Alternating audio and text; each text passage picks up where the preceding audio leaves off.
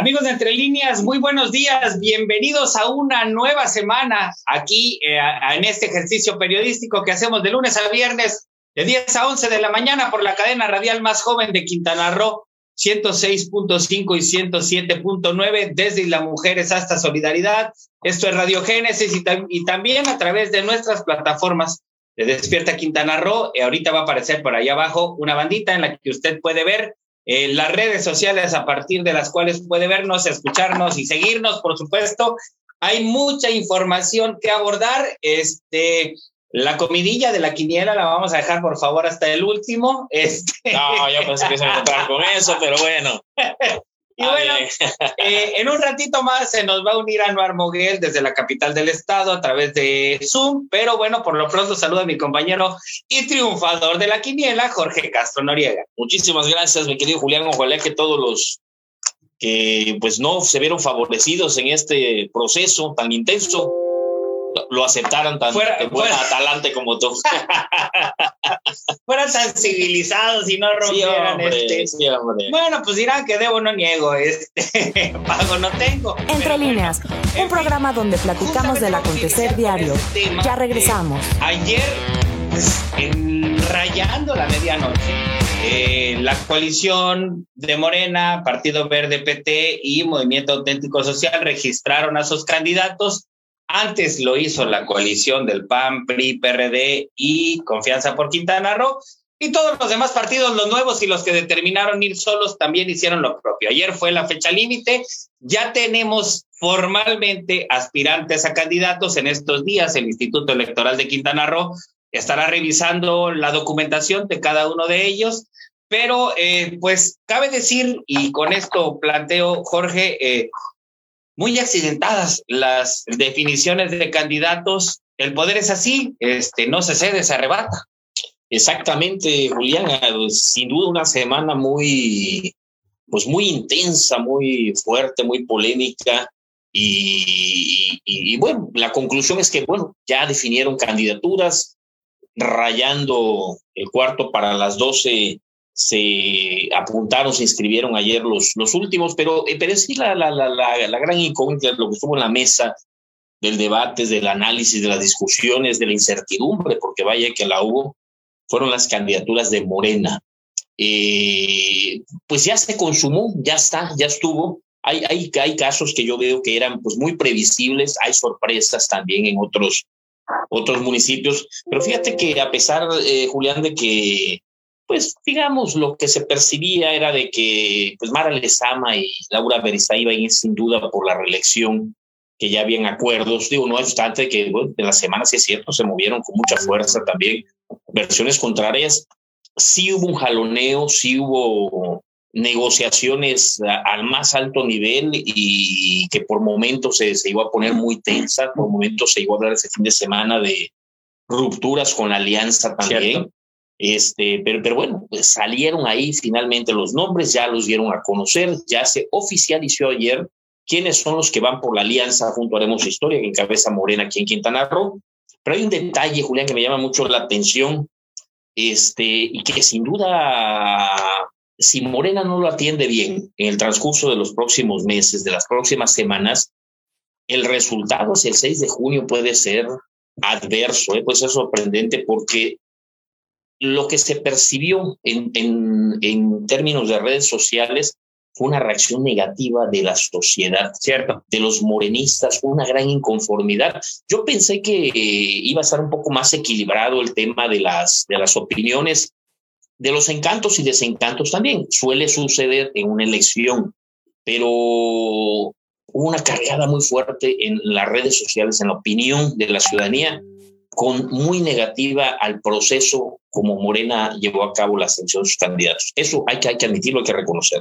Y bueno, hay que señalar que eh, entre los que están muy felices por este tipo de postulaciones que logró Morena, pues son los de enfrente, es decir, eh, bien lo apunta Jorge Castro, Fíjate, Jorge, eh, estarás de acuerdo porque de repente con las opiniones que emitimos en, redes sociales, pues nos va este, como en feria por eh, toda la gente que cree y sigue creyendo en la cuarta transformación republicana, en Morena y sus, eh, y, sus militantes y demás.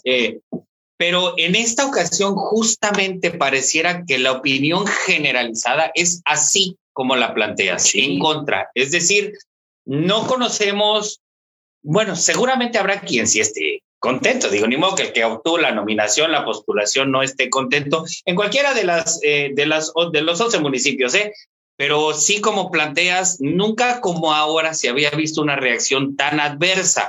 Y bueno, los señalamientos pues mira, parafraseando a Hugo Trejo, considerando que es la misma clase política nacional tan descompuesta, los señalamientos fueron los mismos que se hacían en el pasado, es decir, venta de espacios, refiriéndome a las candidaturas, eh, una absoluta eh, incongruencia entre lo que la militancia pedía y las designaciones, decisiones a rajatabla, un centralismo muy marcado, por decirlo así, porque además cuando el delegado de la tercera circunscripción de Morena, Oscar Cantón Cetina, a quien hicieron también una serie de señalamientos, que ahorita entramos en ello, pero cuando él dice que él no puede, digamos, eh, modificar tendencias, dice que en realidad los resultados están dados a partir de las encuestas que el partido aplicó, ¿no? Y estas encuestas las aplicó el partido a nivel central, si es que las aplicó, porque hay quien, como Maribel Villegas, dice que nunca vio los resultados. Ah, claro. Eh, entonces, hay esa reacción muy, muy negativa eh, y habrá que ver si eso repercute el 6 de junio, el día de las elecciones. Ahora, para entrar, digamos, para ir desgranando los casos, a mí me parece que uno de los más emblemáticos, por cierto, también, y quiero entrar también en esta parte, antes de entrar a los que en donde son gobierno, es el municipio de Tulum. Fíjate, recordarás que ahí había, eh, pues entre los dos finalistas, por decir así, estaba Marciano Zulcamal, que fue finalmente el ungido. El, ganador, claro. Y Jorge Portilla Manica, de quien decían que tenía mucha cercanía, incluso familiar, con la 4T. Yo, te voy a decir una cosa, eh, y, no es que decían, es que sí la tiene realmente. Sí, la esposa de, de Jorge Portilla es hermana de aquel famoso Nico Mollinedo, aquel que era, bueno, se presentaba como chofer de Andrés Manuel, como jefe de gobierno, pero que realmente resultó también un hábil operador de, claro. de, negocios y pases de charolas y todo. No solo eso, Jorge Portillo, yo en lo personal te voy a decir una cosa, eh, según los análisis también, según lo que yo percibía, e inclusive cosas que yo mismo llegué a testiguar, eh, existía realmente una relación muy cercana, muy estrecha entre Jorge Portilla y Rafael Marín Mollinedo que es cierto, eh, vamos a entender una cosa, Rafael Marín, él no tiene en los hechos pues ninguna injerencia, ninguna facultad para decidir o poner eh, candidatos dentro de Morena, pero sin embargo eh, ejerce un poder muy fuerte por su cercanía con el presidente, por, el derecho de picaporte al Palacio Nacional, por los, las relaciones políticas que ha tejido. Días previos a la, a la elección de, de Morena, eh, se le veía a Rafael Marín Mullinedo en un café aquí de Plaza Cumbres operando. Ese es ah, su, su war room, ese es su búnker. ¿Sí? A mí me tocó verlo, yo llegué, se los saludé, nos, nos Había desfile. Había desfile de candidatos, sí, de muchos de los que no quedaron, por una razón. entonces sería beso de Judas. La apuesta fue mala, claro, sí. A lo mejor pues se, arrimaban a él pensando que él iba a ser el gran elector, wow. pero pues se equivocaron porque los que eh, eh, estaban supuestamente a favor de, de Rafael, no sé si a ti te pasó, pero en el proceso como periodistas se nos acercan políticos, nos hablan, nos pasan datos, eh, tips, y dicen, no, no, yo traigo la bendición. Yo ya hablé con... Dinero. Sí, por supuesto. Y el caso de Portilla, perdón, regresando a Tulum, eh, todo mundo daba por hecho que él iba a ser el candidato por esa cercanía, por esa confianza. El propio Portilla, acuérdate que después de que se separa de la Dirección de Desarrollo Ambiental, me parece que tenía en, en Tulum, reaparece sentado en una mesa de café con, con Rafael Marín y anuncia que va por nuevos proyectos, que seguirá trabajando por Tulum con sus propios esfuerzos, sus lincheras. Entonces, pues tú dices, bueno, ya, ya lleva el palomazo, pero no fue así. Bueno, y usted se preguntará, bueno, ¿y por qué están hablando de Tulum y no de los municipios donde ya gobierna Morena? Porque este microcosmos de Tulum me parece que ejemplifica muy bien lo que pasó con los demás municipios. Entonces, mire, Marciano Zul es finalmente el ungido. Desde ayer también comenzaron y no van a frenarse. ¿eh? Este, lo que sí es que habrá que ver quién aporta pruebas. Pero bueno, el asunto es que también comenzaron a señalarse, pues que hubo ahí una transacción económica por medio de la cual Marciano Zul se queda con la candidatura. Pero más, más allá de eso, hay una reacción inmediata. Eh, por parte del mismo Jorge Portilla Manica, David Ortiz Mena, que es este presidente de los hoteleros en Tulum, hombre bastante conocido ahí y además con fuertes vínculos con, digamos, con actores políticos del pasado y económicos. Era es familiar del que fue secretario de Hacienda, no recuerdo si con Ernesto Cedillo, digo, Ortiz Mena, sí, lo dice todo, ¿no? El apellido. Y eh, Fili, Fili Tabalam, Filiberto Tabalam, que es el dirigente de Morena allá en eh, Tulum y pues también aspirante, estaba inscrito por ahí eh, a la presidencia municipal, se unen los tres y dicen que van en contra de Marciano. Entonces, vaya, ahí Morena todavía no es gobierno. Y a partir de lo que ahora ha ocurrido, a ver si no estos tres que ya se unieron en contra de Marciano pues terminan, digamos, uniéndose eh, pues a quien le va a ir en, a quien va a ir en contra de Marciano. Entonces, que es Víctor Más en ese que es Víctor Más que buscaría la reelección. claro. Por eso justamente destaco el caso de Tulum y de ahí desgranamos este Otompe Blanco fue exactamente lo mismo. Pusieron a Luis Gamero Barranco que dicen este la mayor de las virtudes es tener la cercanía con Maribel Villegas Canche y los demás pues también se le fueron en contra, aunque al final integró por ahí a dos de los de los aspirantes a su planilla y bueno, Solidaridad y Benito Juárez.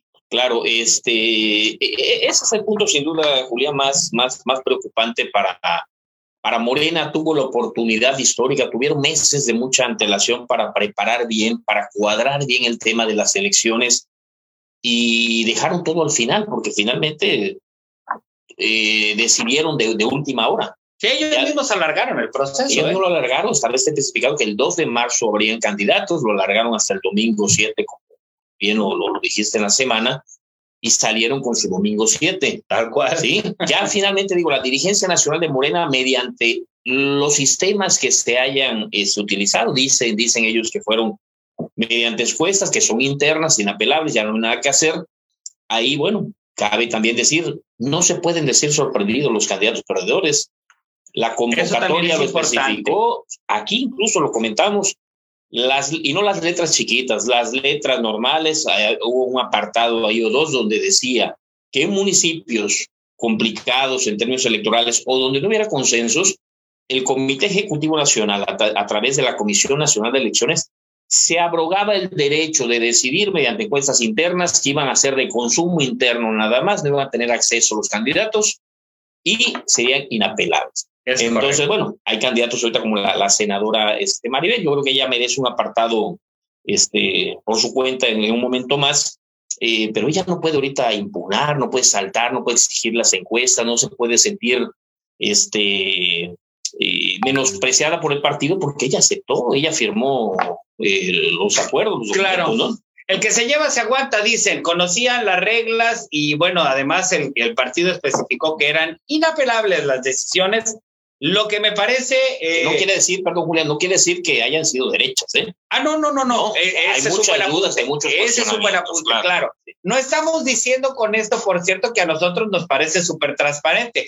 Por el contrario, si yo tuviera que omitir uno, perdón, este, emitir una opinión, diría que fue profundamente cochino, igualito a los del pasado pero insisto, el que se lleva se aguanta.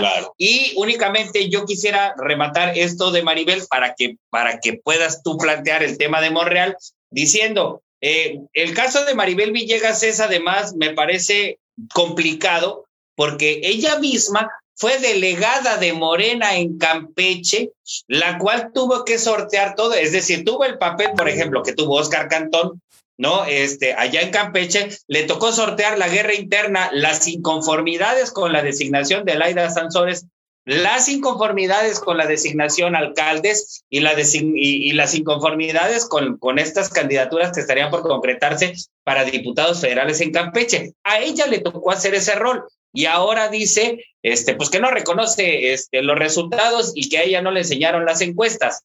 Mm, digo, ahí no me parece que haya congruencia, este, a menos que la ruptura sea la constante este, por parte de Maribel. Pero bueno, también hubo, digamos, una manifestación ya hoy temprano de su jefe político. Sí, de Ricardo este, Monreal, el, senador, este, y pues su, patrocinador, su mecenas dentro de, del Senado, que, que, emite un mensaje muy interesante, que si me lo permite, pues lo vamos a, a leer. Hoy dice Ricardo Monreal, a propósito de las, de las candidaturas ayer, de los procesos, no se refiere en específico a Quintana Roo, yo creo que habla en términos generales, pero hay que entender el mensaje. La transparencia y la certidumbre dentro de Morena en torno al proceso interno para la selección de candidatos no está en su mejor momento, pese a que la mayoría de las candidaturas serán electas a través de encuestas, advirtió Ricardo Monreal. Por lo anterior, llamó a sus correligionarios a no dejar que los errores del pasado atenten contra las promesas del futuro. ¿Cuáles son los errores del pasado? Los que se cometieron ayer domingo. La venta de espacios, este, la antidemocracia, el no escuchar a los la acuerdos en oscurito. acuerdos en oscurito. Es decir, se debe anteponer, dice Monreal, intereses nacionales antes que cualquier aspiración personal que pueda provocar conflicto al interior del partido, que ya los hay, señor Monreal. Ya, ya, se generaron lamentablemente estos avisos, como siempre suele, suele suceder, llegan tarde. Llegan tarde. Justamente. Esta situación resulta sumamente peligrosa, advierte Monreal, demasiado tarde, pues debemos recordar que parte fundamental del triunfo de Morena se logró gracias a la confianza, cualidad ausente en el resto de los partidos políticos de México. Y es lo que está pasando hoy. Y también en Morena. Ah, se percibe hoy, una gran desconfianza este, hacia Morena, hacia sus procesos.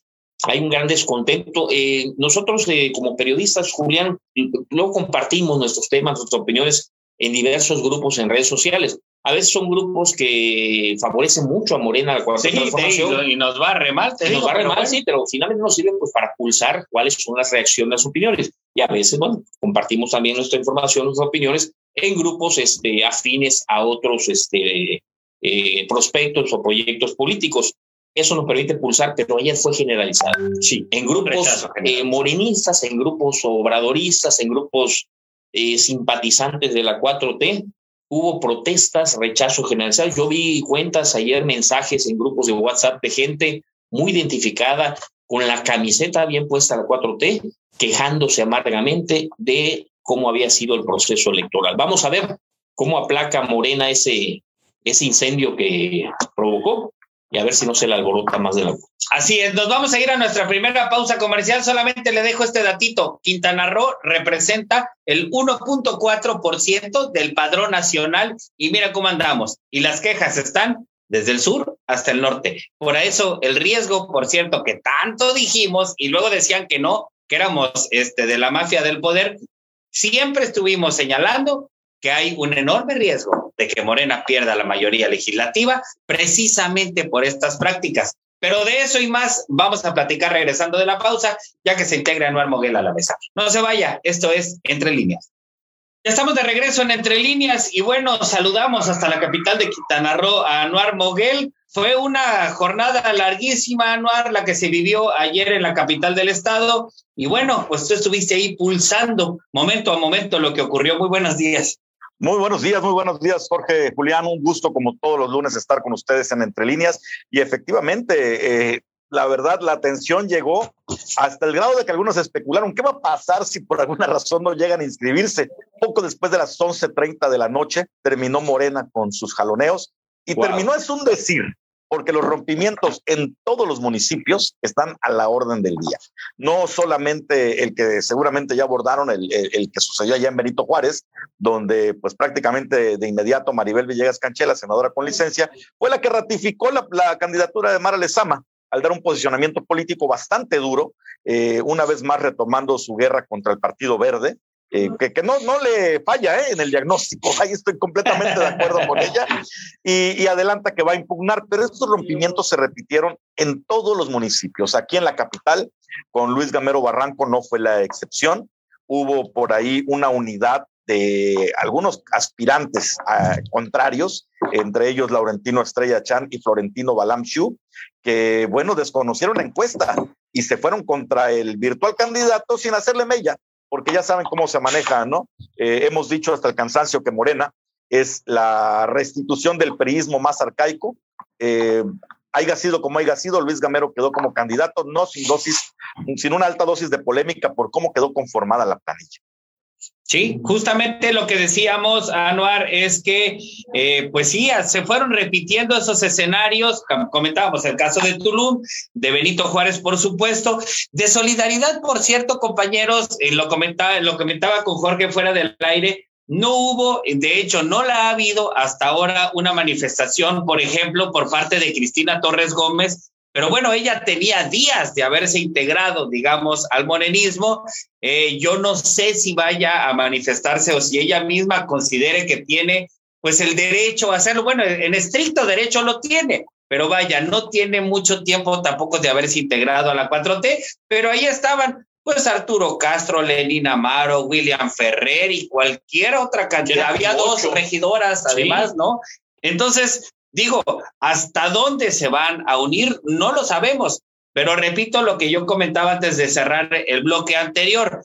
Y luego nos criticaban a los periodistas, Jorge, de que hemos estado señalando de que hay un enorme riesgo de pérdida, por lo menos de mayoría legislativa federal para la 4T. Yo, yo, yo así lo percibo y lo, comentaba yo precisamente al inicio del programa este, anual, eh, ahorita que estás precisamente tú, de que ese es el gran riesgo, el descontento, no solo en las, en las filas morenistas, sino en las estructuras, en las bases morenistas. Seguramente Anuar, tú, como Julián y yo ayer, pues nos dimos todo el día la tarea de revisar reacciones o leer opiniones y asombrosamente todas fueron contrarias.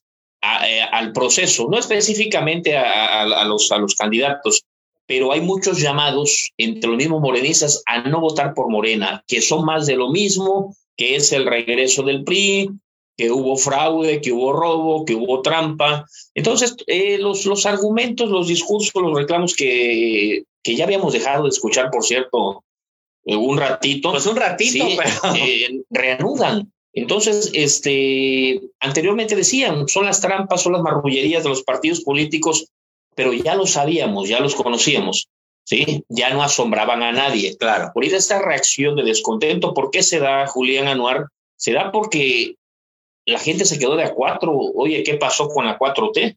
No nos prometieron esto, sí, habían prometido lo contrario, habían prometido mucha transparencia, mucha honestidad, eh, tomar muy en cuenta a los, a los militantes, a los electores, a los ciudadanos que van a hacer proyectos ciudadanos, el pueblo primero.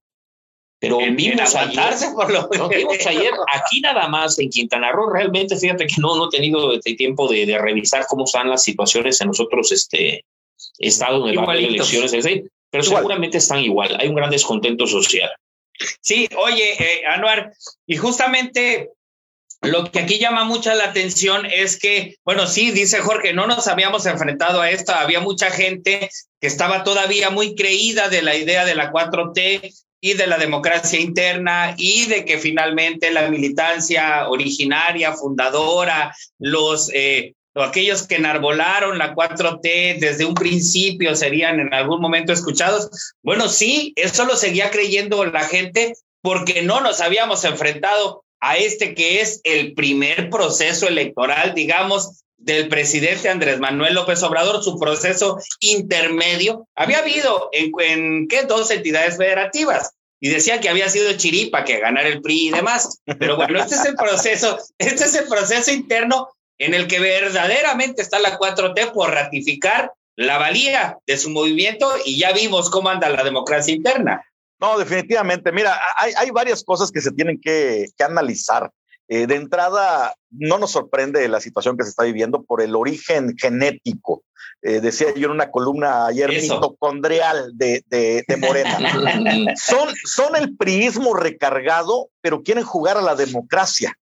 Y, y, ese es el tema del gran conflicto. ¿Por qué en el priismo, que también acumulaba cualquier cantidad de tribus, no se daban este tipo de situaciones con las decisiones autoritarias porque no jugaban al proceso interno, simplemente decían, a ver, eh, reunión de delegados y órale, los delegados ya tenían la línea de por quién votar y los que se salieron del Huacal, tablazo, ¿no? Así de fácil, así eran el PRI. Ahora con toda la plural, pluralidad que existe con la oferta de los partidos que también andan a la casa de candidatos, pues permite que las tribus se fortalezcan. Pero hay algo que a mí me llama la atención y es la nula operación política previa del Comité Ejecutivo Nacional para evitar estas rupturas. Es decir, lo venimos diciendo y, y conste, nosotros ni siquiera estamos en el partido, ¿no? Como Exacto. espectadores, sí. como analistas, como periodistas, lo venimos comentando desde hace meses. Viene una guerra civil. El mismo partido se daba cuenta de lo que estaba pasando y no realizó ninguna operación previa para tratar de que al momento de las definiciones las fracturas fueran las mínimas. Por el contrario, la presencia de este cuate delegado de la tercera circunscripción, Oscar Cantón Cetina, vino a enturbiar más el tema. tanto así que es el enemigo favorito de los morenos en estos momentos. Ya convocaron a manifestaciones en su contra allá en solidaridad. Sí, y déjame decirte, este, si quieren abordamos ese tema también. Ayer hubo polémica por unas capturas de pantalla que él negó su autenticidad. Evidentemente no se iba a balear el pie diciendo que son ciertas. Claro, nadie reconoce como válida. Pero bueno, es una versión que le dio, por cierto, al colega aquí, Jorge Castro, negando la autenticidad de esas, eh, de esas capturas ni modo de pantalla. Que diga que sí, ¿no? Sí, pues claro. Mira, eh, si me permites, Julián, ahí una puse En, el tema de las, de las capturas de pantalla.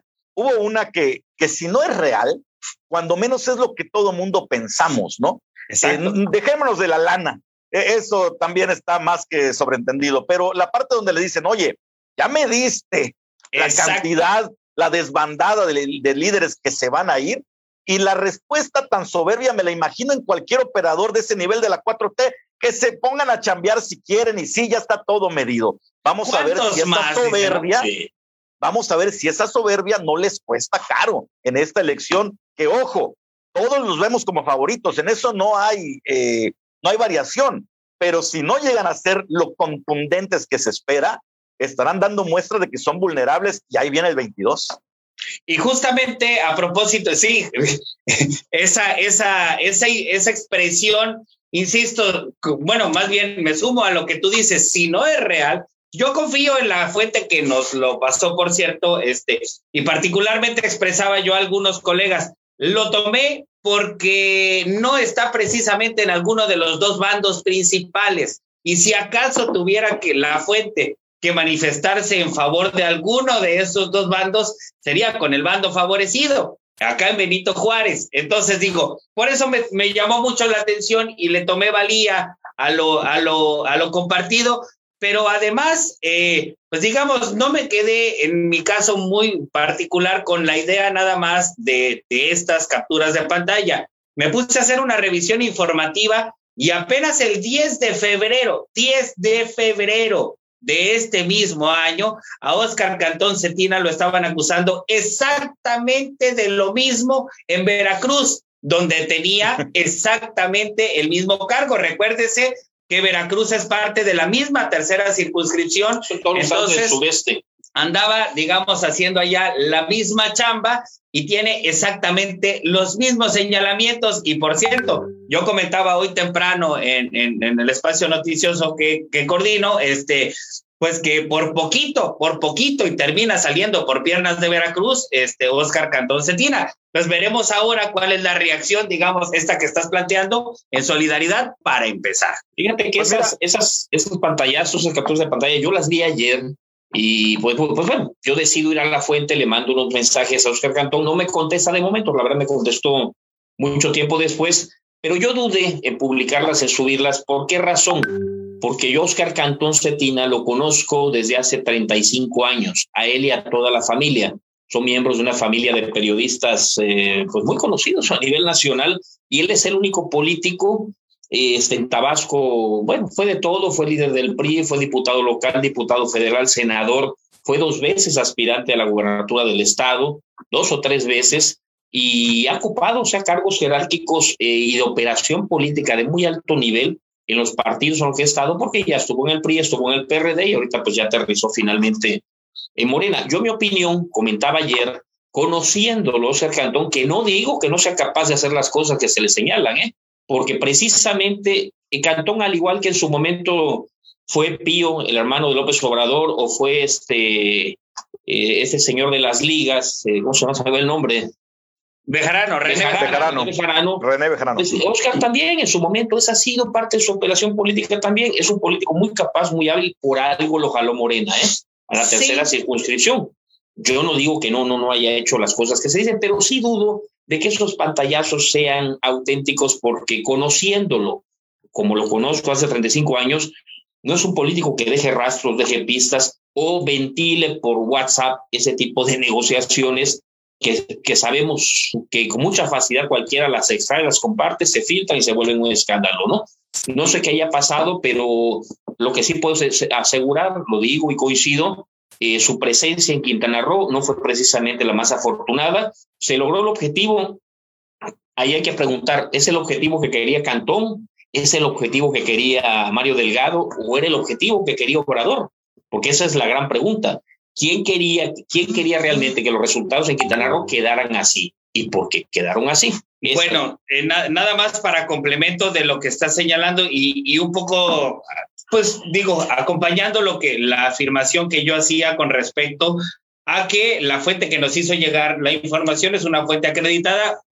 Habrá que ver también, finalmente son actores políticos, cada quien puede aventarse sus pantallazos también. Solamente por eso señalo que me fui, digamos, a hacer una revisión. Ahí tiene producción, por cierto, acabo de hacerle llegar otro tipo de material. Este, de tramposo se les conoce, ¿eh? Digo, apenas, apenas, este, para ahí del 2018, este, Noticieros Televisa destacó, y es ahí lo que mandé a producción, el Instituto Electoral de Tabasco notificó, imagínense nada más, que el aspirante independiente a gobernador Oscar Catón Cetina presentó 116 mil firmas a ese órgano local para obtener la nominación como candidato y el 76% fueron falsificadas. Fueron falsificadas.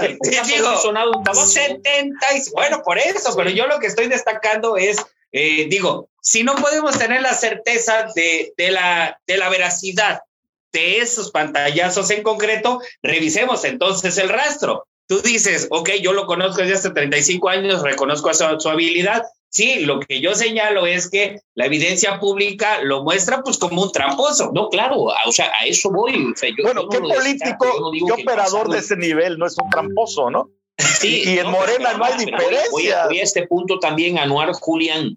Este, ¿quién no conoce la política Oscar Cantón? Sí, aquí lo recibieron, lo aceptaron, le dieron entrada a los morenistas para como interlocutor. Hubo tiempo, hubo tiempo, pues parecía haber momentos. Este señor viene cuestionado de Veracruz, claro, claro. Mándenos a otro mejor. El problema es ese, y miren, nos remonta un tema que hemos eh, platicado otras veces. El problema de, Morena es que no tiene liderazgos en los estados. ¿sí? Ponen dirigentes, ponen secretarios, ponen coordinadores y arman una estructura muy, muy lucidora, muy, muy este, no, pues aquí mismo la dirigencia estatal, sin la militancia. no deciden nada, no deciden, no resuelven nada. Se decide en una mesa de café. Vienen los de México a tomar decisiones por todos y a imponer las condiciones y las reglas del juego. Eso es finalmente lo que, lo, que sucede. Repito, yo no defiendo a Oscar, lo conozco, conozco sus capacidades perfectamente bien y sé, y sé por qué Morena lo jaló y lo puso a operar este proceso. Pero finalmente digo, fue un proceso con Oscar Cantón o sin Oscar Cantón, que no estuvo en manos de los morenistas y no estuvo a favor del pueblo como, como, como tanto se había vendido la idea. Y a la altura de lo que demandaban los que apoyan la 4T. Exactamente. Y ahí, en, eso coincido con Jorge, ¿eh? con Oscar Cantón o sin Oscar Cantón, el resultado iba a ser el mismo. Claro, exactamente. No, no, y en eso coincidimos todos, porque finalmente habría que decir, eh, Anuar, lo que estábamos comentando también en el bloque anterior. Las quejas no son de, nada más en Quintana Roo. Comenzaron, digamos, en las 15 entidades que van a renovar gubernatura, por lo menos en 8 de 15 hubo quejas fundadas de que nadie les había enseñado los resultados de las encuestas y de que esas eh, encuestas pues más bien eran un invento para imponer candidatos. Ya se sabía. Claro, y entiéndase como el mejor ejemplo de lo que ha ocurrido no el de Cancún, sino el de Guerrero con Félix Salgado Macedonio.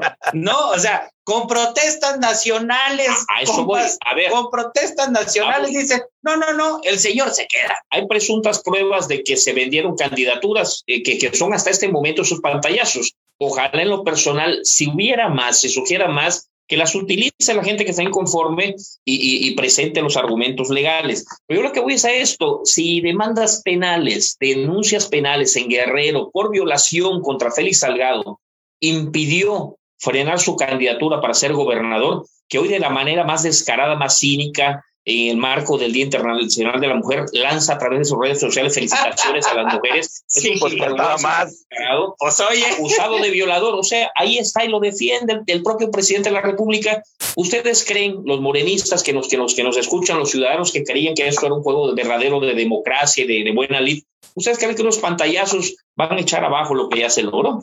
Por supuesto que no.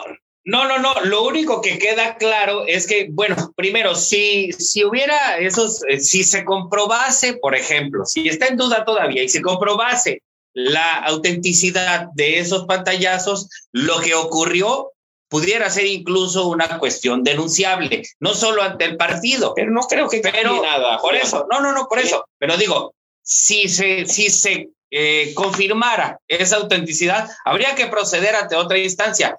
Pero con lo que ocurrió, es decir, lo que me queda claro es que tanto los procesos internos, las manifestaciones de militantes y hasta los pantallazos ya dejaron de manifiesto que, por lo menos en Morena, son igualitos a sus contrincantes. No hay ninguna diferencia. Que no ha habido cambio con el pasado y que ahora todo, todo, todo lo que vaya a ocurrir está. Bienvenidos a la realidad. Exacto. la gente que está en la capacidad del elector de votar el 6 de junio por eso, por eso, o por los que tanto decían que se robaron. porque son, porque Anuar, Julián son candidatos, ya lograron, ya logró Morena eh, poner o imponer a sus candidatos, como lo querramos ver.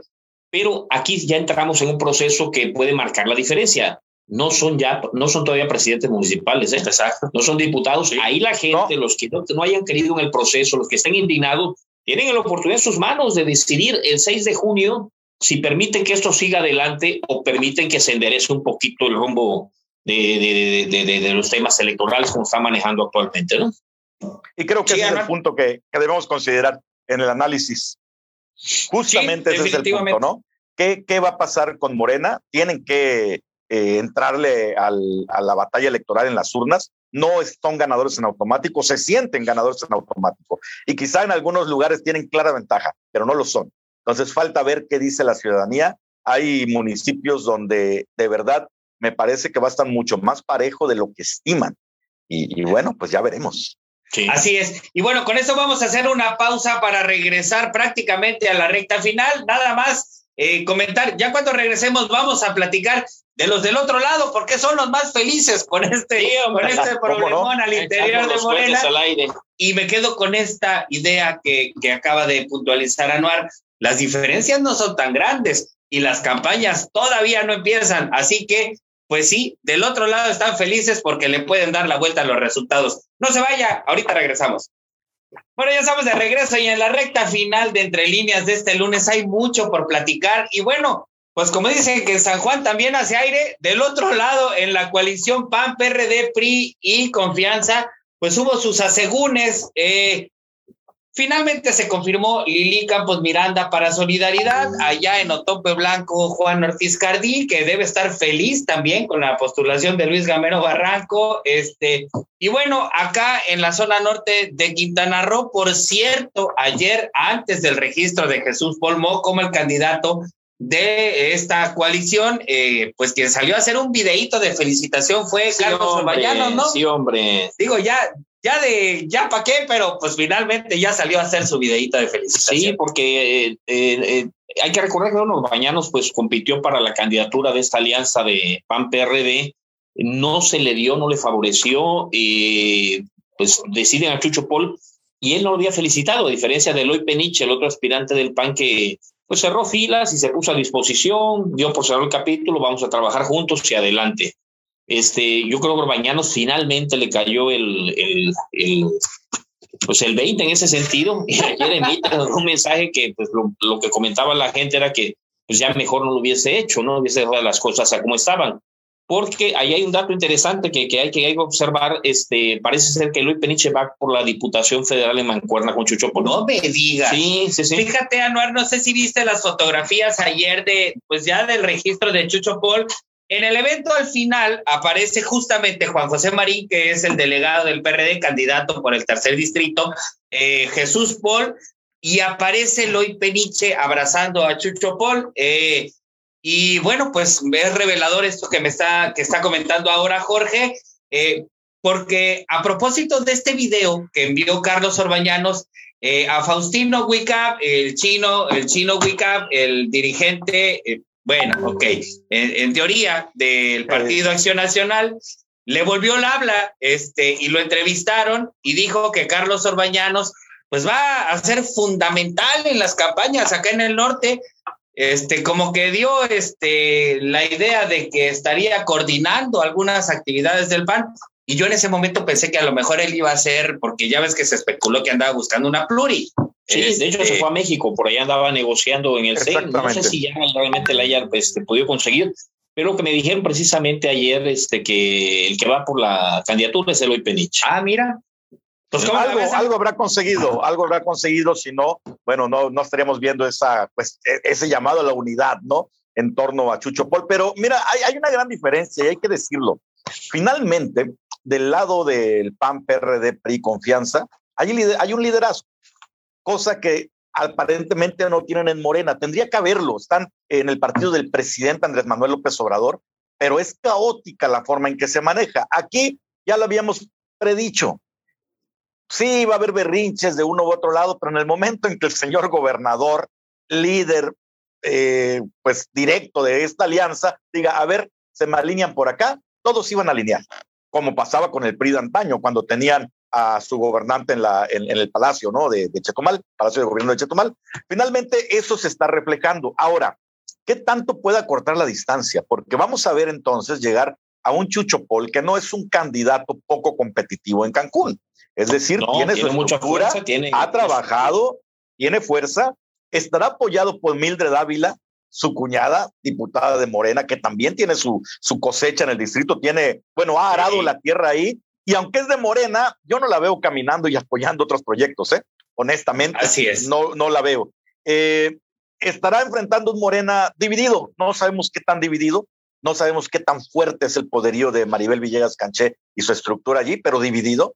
Entonces, eh, en las encuestas previas vemos una distancia que será de 10, 15 puntos porcentuales, que parecen mucho, pero en una campaña inteligente puede disminuir. Vamos a ver no la va a tener fácil eh, la alcaldesa Mara Lezama, que también hay que decirlo, arrastra sus broncas, arrastra eh, el desgaste natural de cualquier gobierno. Sí, y yo me quedo con la, con la columna que escribió ayer nuestro colega Toño Callejo. Ojalá mañana podamos desgranarla, por cierto, ayer la distribuyó. Y va muy acorde con esto que acabas de decir, Anuar. Eh, la alcaldesa Mara Lezama, si quiere lograr la reelección, deberá ser muy cuidadosa en los temas que aborde y cómo los aborde y cómo vaya construyendo su campaña, precisamente a partir de esos pendientes que trae. Pero, eh, pues recuerdo las encuestas, lo hemos comentado aquí, por ejemplo, con la, con la de la conjunta de PAN-PRD, eh, la distancia es de 12 puntos. ¿Recuerdas cuál fue la, la que decía la quedaba por favorita Mara Lezama y a Maribel. sobre, 11, sobre 11%. 11%, ¿verdad? Entonces digamos que en promedio, en el, en el escenario más eh, optimista para Mara Lezama, ponle que sea el 15% de diferencia. Bueno, recordemos y hemos estado también comentando al respecto. Andrés Manuel López Obrador en el 2006 tenía el 30% de ventaja antes de que iniciaran las campañas. Y bueno, pues ya una vez que inician los patadones, este, pues se van a ir acortando o se ampliará según sea el Fíjate que hablando, Julián, sobre el tema que, que comentábamos ahorita en este segmento de la casa de enfrente, eh, vale la pena analizar quiénes quedaron ya por la otra alianza, por la alianza va por Quintana Roo, porque no son desconocidos, son gente que ha participado en política, son figuras que, que, que, que siguen estando vigentes, pero que ahorita precisamente en este escenario de inconformidad, de, de reclamos, de amenazas de voto cruzado o adhesiones a nuevos, cobra mucha relevancia, porque los estamos viendo a lo mejor así de manera despicada por municipios, pero si nos juntamos ahorita, mira, Benito Juárez, queda Chuchopol, que como dice Anuar, eh, tiene estructura, es un candidato de peso de cuidado. Cuidado ahí con los morenistas inconformes que deciden apoyar al segundo en discordia. Solidaridad Lili Campos, que si bien no la tenía todas consigo, ¿sí? eran unas candidatas menos, menos posicionadas, pues forma parte de una alianza fuerte ahorita, porque el otro que quedó es Gabriel Mendicuti, Fuerza por México. Pero hay dos tiradores fuertes que, si los morenistas inconformes de solidaridad deciden no apoyar la reelección de Laura, ahí tienen dos prospectos que pueden dar la que Cristina se acercará a Gabriel Mendicuti, si no es que ya lo está en los siguientes días. Sí, y la mujer es. Y me parece que ahí la tendrá mucho más la alianza. es correcto. Este, José Contreras en Lázaro Cárdenas, que también es figura este, que no hay que desdeñar. José Contreras Pedro, en Bacalar.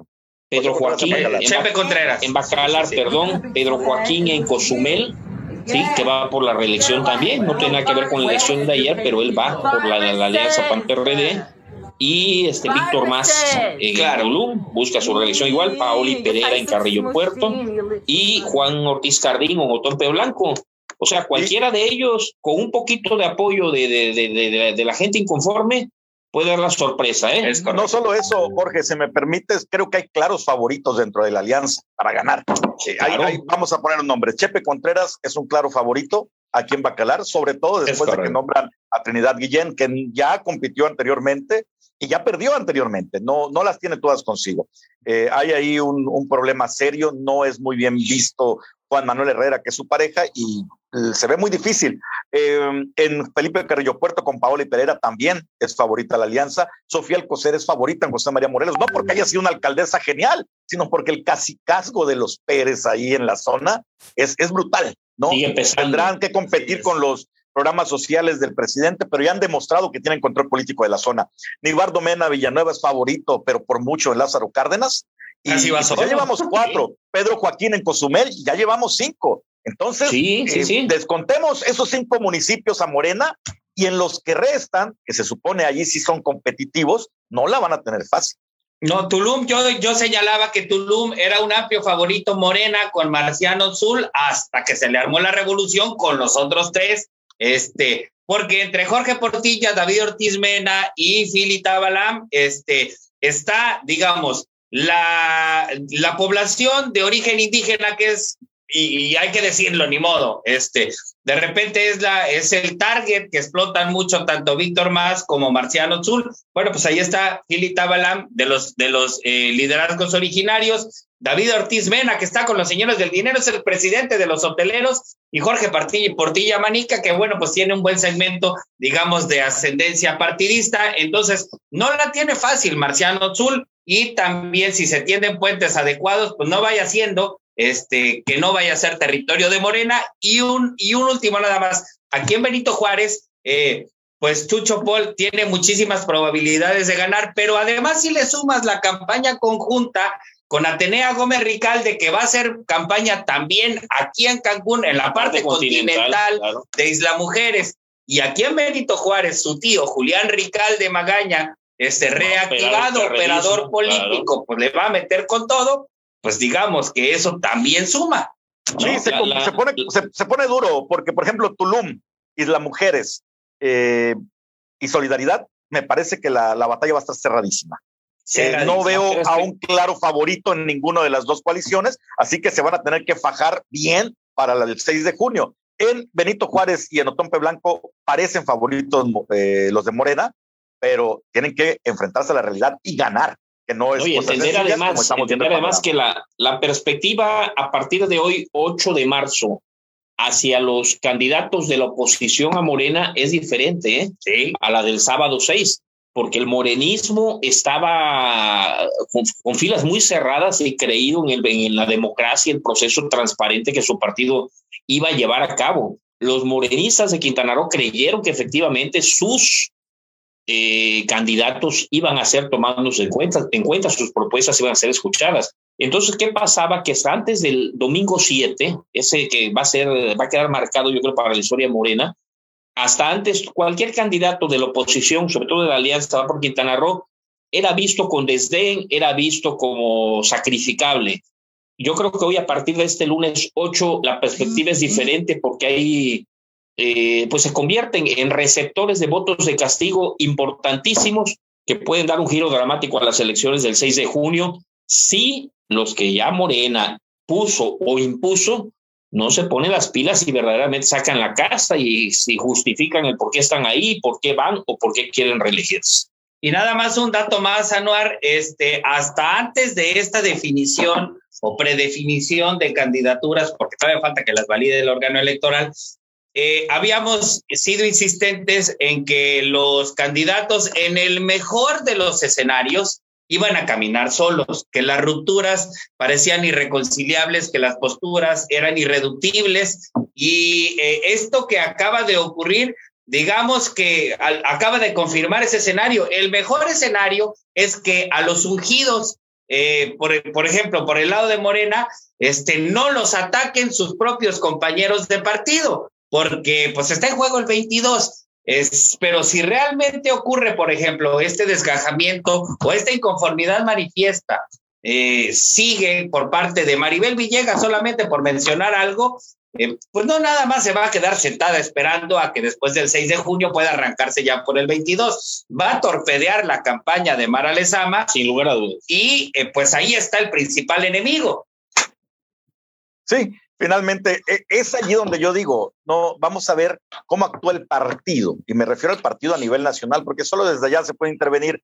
Si van a manejarse con la soberbia que pensamos, decir, que se vayan los que quieran, que no chambel, que no quieran, ya está medido o si nada más es una postura retórica momentánea para que después en el Inter, en estas dos, tres semanas que hay de preparación antes de las campañas, vengan, se opere y pues se negocie para evitar cuando menos el fuego amigo, cuando menos. Ponle tú que no quieren caminar con ella, de acuerdo, pero una cosa es no caminar juntos y otra cosa es convertirse en el francotirador desde dentro. Claro. entonces, eh, vamos a ver si hay ese, bueno, esa intención de tratar de operar, de, sanar las fracturas por parte del Comité Ejecutivo Nacional, porque si no lo hacen, entonces sí, aguas, ¿eh? ¿Se acuerdan cuando es que de verdad esta, esta expresión, pues si no la dijo, ok, va, este, va, vamos a suponer, ¿no? Que, que, que creemos que, Oscar, en la versión de Oscar Cantón, en el sentido de que estas esta charla de WhatsApp fue inventada. Pero ¿se acuerdan que Raimundo King en algún momento decía exactamente lo mismo de sus militantes cuando, cuando empezó la ruptura en el 2015-16? Que se vayan los que, quieran. Que se vayan, la puerta está abierta. En el PRI somos muchos más que esos que se están yendo. Con Carlos Joaquín decía. Y bueno, pues ya sabemos lo que ocurrió en la elección del 2016. Pero también recuerdo que esa misma expresión la hizo Juan Carlos Payares Bueno cuando se le empezó a desgajar el pan. Este, Faustino no, porque Faustino se le va el habla muy seguido, entonces no, no, no, no suele hablar mucho. Es muy expresivo. Sí, sí, solamente con permiso de la 22 de enero. Pero el asunto es que gobierno tras gobierno, independientemente del partido de que se trate, siempre la soberbia del poder. Y la soberbia es la que siempre termina perdiéndolo. Claro, y aquí yo, yo voy a concluir, se nos acaba el tiempo, eh, eh, en el punto vista que no, no debemos perder también, dejar de observar el nombramiento de Luis Alegre el viernes 5 que vino el presidente de la República. A Luis Alegre, de que el tablero se está poniendo otra vez, ¿no? Él es un aspirante a la gubernatura que entendió algunas reglas o se las pidieron y se replegó y no volvió a tocar el tema. Pero sube de repente a escena al cuarto para las 12 del proceso electoral interno en Morena y lo pone el propio presidente ¿eh? como su representante en Quintana Roo para las obras del Tren Maya, que es la obra insignia del presidente no le están dando chamba a Luis Alegre, no, lo, no lo hicieron director, subdirector o coordinador de algo a cambio de un sueldo. Es el representante el presidente, es de su cargo su nombramiento. ¿Qué pasa con eso? Que Luis Alegre termina pronto su eh, compromiso en el Congreso y queda, queda integrado el gabinete presidencial al más alto nivel aquí. Ahí le va a permitir. Delante de Alegre le, le, dio el nombramiento ahí frente al comandante de la zona militar, frente a Carlos Joaquín, frente a Mara Lezama, para que no quede lugar a dudas. ¿A qué voy yo esto? De que yo creo que ella también medía un poquito la reacción de, de Maribel, ¿sí? Que, que si bien Morena la considera como una carta muy fuerte para el 22, pues también se prepara Morena en el caso que Maribel desea, desee pegar el brinco, saltarse las trancas, armar alboroto y contrarrestar la candidatura de Mara. Ahí entra Luis Alegre, creo yo, como el tercero en discordia o seguramente el segundo con Mara rumbo al 22, si Maribel decide brincar para otro lado. Los, los siguen siendo los mismos. Eh, a mí coincido con la visión de, Jorge Castro. Le va a permitir este nombramiento hacer política en todo el estado a, Luis Alegre sin empacho, de, sur a norte y de, o de norte a sur, como lo quieran ver. El tema es que sí, ¿no? Pareciera que nos olvidamos por un momento de un Luis Alegre y de José Luis Pech, que quedaron pues opacados por todo el conflicto y el tema de, de Maribel Villegas y Mara Lezama, pero no hay que decir regresó por eso ya, están fuera de la jugada. Al contrario, ¿no? En una, en una situación de desgaste de estas dos candidatas, ambos podrían entrar de una manera u otra. Luis Alegre eh, está de nuevo en el, en el escenario. Veremos cómo lo aprovecha, porque también vamos a ser honestos.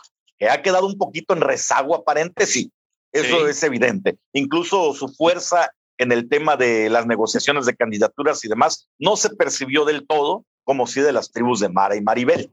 Vamos a ver cómo aprovecha este encargo para posicionarse rumbo al 22. Así es, y bueno, dice que caballo que alcanza gana, veremos si es el caso de Luis Alegre, y bueno, también tratándose de este tipo de batallas, este, de todos contra todos, pues acuérdense que el que gana es el que queda parado al último, entonces pues se replegó hábilmente, habrá que ver si él es el que queda parado al último y pues eh, no olvidar que efectivamente la voluntad presidencial es siempre la que define eso y bueno, pues lo estamos viendo a partir de esta reactivación de Luis Alegre Salazar y este veremos qué, qué rol. Y sobre todo me quedo con algo que acaba de decir Anuar, veremos qué tanta habilidad muestra efectivamente para poder aprovechar el cargo, particularmente porque siendo el tren Maya uno de los eh, proyectos insignia, pero también con mayores problemas legales por la enorme cantidad de amparos interpuesta, por la inconformidad de muchos ejidos y por la falta de indemnización de muchos de ellos, este, pues no vaya siendo también que este, en lugar de ayudarle lo termine, perjudicando. Entonces, bueno, ya estaremos atentos de eso. Por cierto, vamos a platicar en los siguientes días con Luis Alegre Salazar. Y bueno, compañeros, pues les agradezco de entrada que hayan venido a platicar este lunes con el auditorio de Entre Líneas. Muchísimas gracias, Anual. Al contrario, muchas gracias a todos los que nos escuchan, nos siguen en las redes sociales, en la radio. Un saludo, nos vemos el próximo lunes. Jorge. Muchísimas gracias, mi querido Julián Anuar, es un gusto y a la gente que nos sigue. Hasta la próxima. Y bueno, le agradecemos que venga a platicar con nosotros sobre los temas que a usted le interesan y a nosotros también nos duelen. Los periodistas también somos ciudadanos de a pie. Mañana nos encontramos a las 10 de la mañana. Esto fue Entre Líneas.